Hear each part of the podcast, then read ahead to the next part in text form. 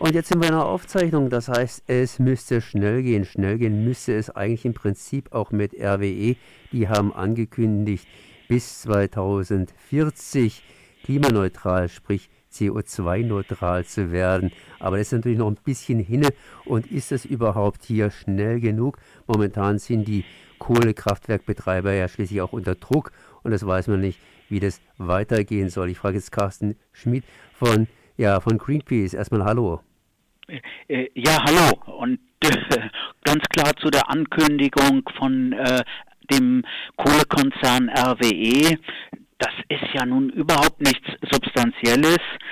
Das ist eine Selbstverständlichkeit, was Sie angekündigt haben. Und außerdem ist es überhaupt nicht mit den Pariser Klimazielen äh, vereinbar, so lange noch auf Kohle zu setzen. Äh, also was äh, RWE hier macht, das ist reines Greenwashing, äh, das ist sich ein grünes Mäntelchen umhängen, aber substanziell zu dem, was wir hier in Deutschland machen müssen, einen ehrgeizigen Kohleausstieg, trägt es nicht bei.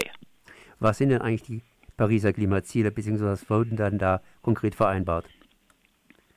Ja, das Klimaziel von Paris ist, dass wir weltweit äh, versuchen, möglichst äh, 1,5 Grad Temperaturerhöhung nicht zu überschreiten. Aufgrund der ganzen Emissionen sind wir jetzt schon äh, deutlich über einer Temperaturanstieg gegenüber des, der vorindustriellen Zeit von 1 Grad.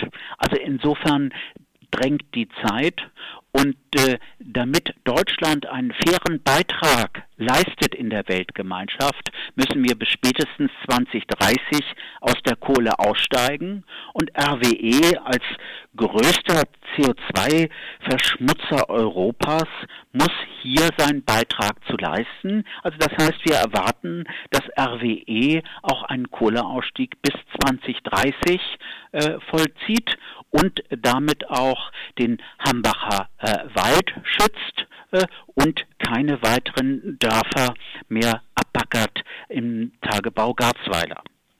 Wenn man so einen Klimaausstieg macht bzw. Kohlekraftwerke abbaut, dann sind immer irgendwelche Vorleistungen erforderlich. Sprich, es muss ja irgendwie weitergehen. Und das Weitergehen heißt Vorbereiten darauf. Wie bereitet sich den RWE darauf vor, mal abgesehen davon, dass sie erst 2040 vorhat zu liefern? Äh, könnte sie schon früher oder bereitet sie sich überhaupt darauf vor, auf den Kohleausstieg?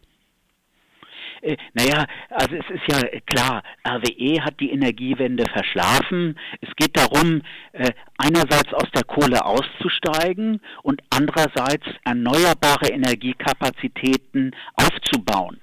Und RWE rühmt sich jetzt äh, weltweit einer der größten Erzeuger erneuerbarer Energien zu sein, äh, ganz vorne dabei zu sein. Aber wenn man mal guckt, was äh, RWE macht hier in Deutschland, dann investieren sie überhaupt nicht in erneuerbare Energien. Äh, sie verschleppen den Kohleausstieg. Äh, eigentlich müssten in diesem Jahr noch weitere Kohleblöcke von RWE vom Netz gehen. Und äh, was sie machen müssen, ist die Tagebauflächen, die jetzt frei werden, für erneuerbare Energien ausweisen und dort auch selbst Windenergie und äh, Solarzellen aufbauen, sodass wir den Umstieg machen, weg von der Kohle hin zu den erneuerbaren Energien. Aber genau das macht RWE nicht. Hm, RWE äh, hat angekündigt, äh, weltweit zu investieren, aber eben nicht in Deutschland. In Deutschland trägt RWE gar nicht zur Energiewende bei, zu der Transformation des Energiesystems und damit gefährden sie letztendlich auch Arbeitsplätze in ihrem Unternehmen, weil gerade diese Umstrukturierung äh, hin zu den Erneuerbaren bei RWE überhaupt nicht stattfindet. Wie kann man das jetzt verstehen? Sie haben ja vorhin gesagt, RWE behauptet selbst zu den größten ja, alternativen Energieträgern zu gehören. Das dürfte sogar stimmen, weil man ja schließlich unendlich immer etwas darstellen kann, so oder so. Äh, weltweit proportional bzw. absolut, wenn man groß ist und einen kleinen Bereich eben erneuerbare alternative Energieträger hat, dann ist es ja schon ziemlich viel. Wie sieht es denn zahlenmäßig aus? Sie haben selber gesagt, in Deutschland investieren Sie kaum. Weltweit investieren Sie da vielleicht oder wie haben Sie da irgendwelche Zahlen?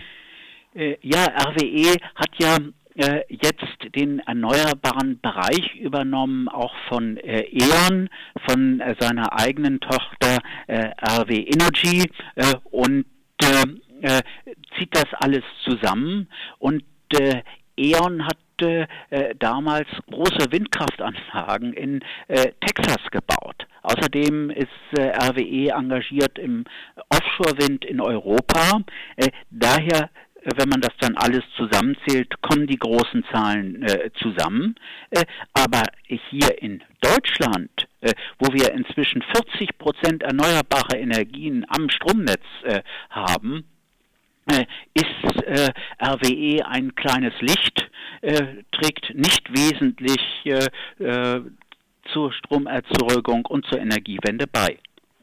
Also kurzer Kommentar dazu viel warme Luft, aber wenig Windenergie bei RWE. Äh, ja, also es ist schon eine Unverschämtheit, sich hier solch ein Greenwashing und so eine Greenwashing-PR zu machen und äh, deshalb auch unsere Forderung an äh, den RWE-Chef äh, Schmitz, klar zu sagen, was das bedeutet. Und zwar klar zu sagen, äh, dass er die Pariser Klimaziele einhält, äh, dass er für seinen Anteil hier in Deutschland ein Kohleausstiegspfad vor, vorliegt, der noch eine begrenzte CO2-Budget hat. Und äh, das alles äh, ist ja völlig unkonkret. Äh, RWE sagt eben nicht, wann sie die ersten Braunkohlekapazitäten abschalten, dass sie das äh, in diesem Jahr noch machen. Denn eigentlich müssten sie jetzt 3,1 Gigawatt äh, abschalten bis spätestens zum Jahr 2020. Erste Blöcke müssten 2019, also noch in diesem Jahr, äh, abgeschaltet werden. Äh, und das alles, das äh, kündigt RWE nicht an. Sie bleiben in blumigen Versprechen und das reicht eben nicht. Deshalb auch unsere Kritik an dem Kohlekonzern RWE. so ist das nur reines Greenwashing, Umwelt-PR, wie wir es schon ewig von RWE seit Jahrzehnten hören so Carsten Schmid von Greenpeace zur Ankündigung von RWE bis 2040 ja, aus CO2 ausgestiegen zu sein. Ich danke mal für dieses Gespräch. Danke gerne. Tschüss.